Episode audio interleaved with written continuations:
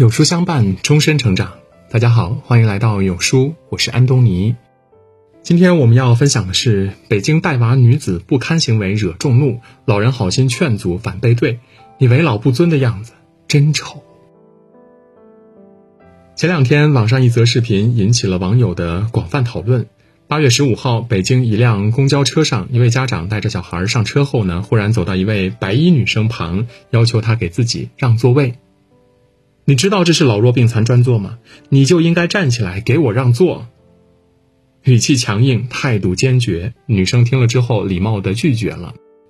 本以为事情到此为止，没想到这样的回答遭到了孩子家长的激烈反对，谩骂声脱口而出，二人也在公交车上争吵起来。争执的过程中，女生表示，如果这位家长没有对自己道德绑架，也就给孩子让座了。可是家长的语气呢，实在是太过恶劣，而且当时也已经告知对方自己是因为身体不适，所以才没有让座。耐心解释不但没有得到孩子家长的体谅，对方反而气势汹汹，言辞激烈，让自己拿出病历来，这让女生十分的生气，又很是无奈。视频流出之后呢，有网友说了。这个孩子看起来并不小，完全可以自己站着，而且那个女生也不是不愿意让座，只是因为这位家长的恶劣态度，所以才并不愿意。仔细想想，生活中这样的场景并不少见。明明自己已经耐心解释，对方依然咄咄逼人；明明自己没有错，却因对方的无理取闹，误以为是自己的过失。难怪有网友称，如果当时是一位壮汉坐在这个座位上，那位家长还敢如此强势，让人家让座吗？让座让的是情分，但不能因此就站在道德的制高点指责他人，也无法让道德成为绑架他人的借口。给别人让座说来呢，不是什么大事儿，但为此担上没有教养的骂名，委实让人委屈。这件事中，除了带娃家长的咄咄逼人，周围人的起哄也让整个事情变得更加的不堪了。面对家长的无理，一位戴墨镜的老人不但不劝阻，反而帮着家长指责女生，言语间尽是不满。一会儿说女生坐的是老年座位，一会儿又让她老实的让座，甚至在女生下车时，老人竟然恶语相加。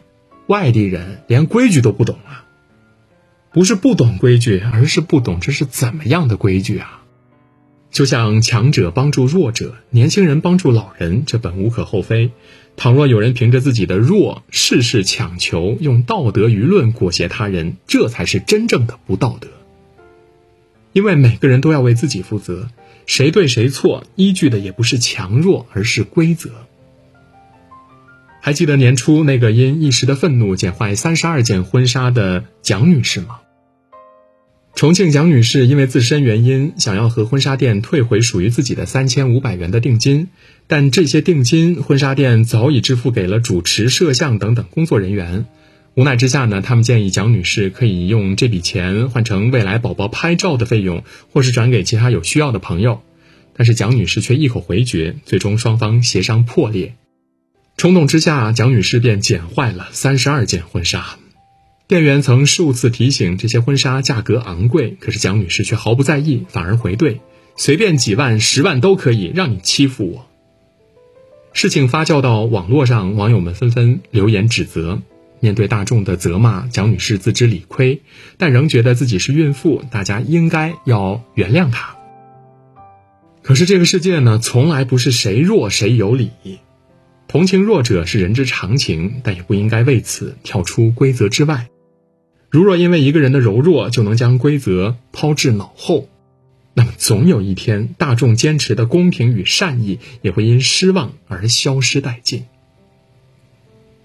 奇葩说中有这样的一句话，让人深感认同：好人是什么？好人一定不能及时行乐，一定不能贪图名利。你把道德封上了高高的神坛，代价是没有第二个人愿意再走上去。是啊，当善良变成他人攻击自己的武器，善意成为自己的弱点，还有谁愿意去做，又敢去做一个好人呢？当道德变成诋毁好人的一把利剑，即使再过稚钝，也终将会把好人刺得遍体鳞伤。前段时间，广州豪车被撞反被索要医药费的新闻火上了热搜。一位广东茂名的老人因骑车不稳摔倒路边，正好碰到了停在一旁的私家车。好在老人呢并无大碍，但是车有些许的损坏。车主看到造成车损的是位老人，便想着不再追究，不曾想事后却被老人倒打一耙。他以自身摔伤为由，希望车主赔付医药费。人在家中坐，祸从天上来。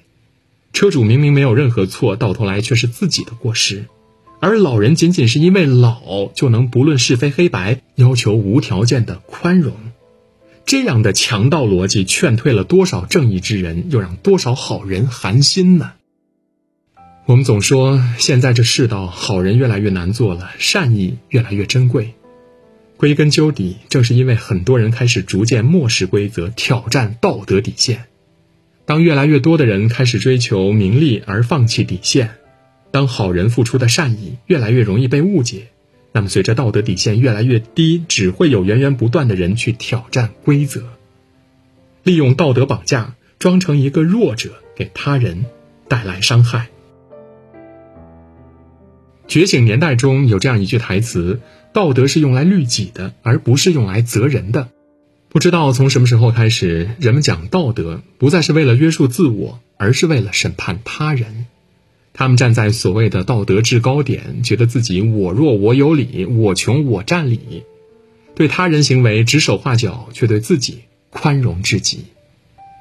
可这世界，心怀善意不是错，帮助他人呢也无错，只有对善意少一些恶言冷漠，才会日渐消散。只有给善心多一些感恩，好人才更愿意倾其所有。最后，借用一位法律系教授说过的一句话：“法律是防止人变坏，道德是让人变好。法律必须人人遵守，道德则是自我约束。当你用道德来约束别人而不是自己时，其本身就是不道德。”点个再看吧，与大家共勉。好啦，今天的文章就分享到这里。如果您喜欢今天的文章，或者有自己的看法和见解，欢迎在文末留言区和有书君留言互动。想要每天及时收听有书的暖心好文章，欢迎您在文末点亮再看。觉得有书的文章还不错，也欢迎分享到朋友圈，或者将有书公众号推荐给朋友们，这就是对有书君最大的支持。明天同一时间，我们。不见不散。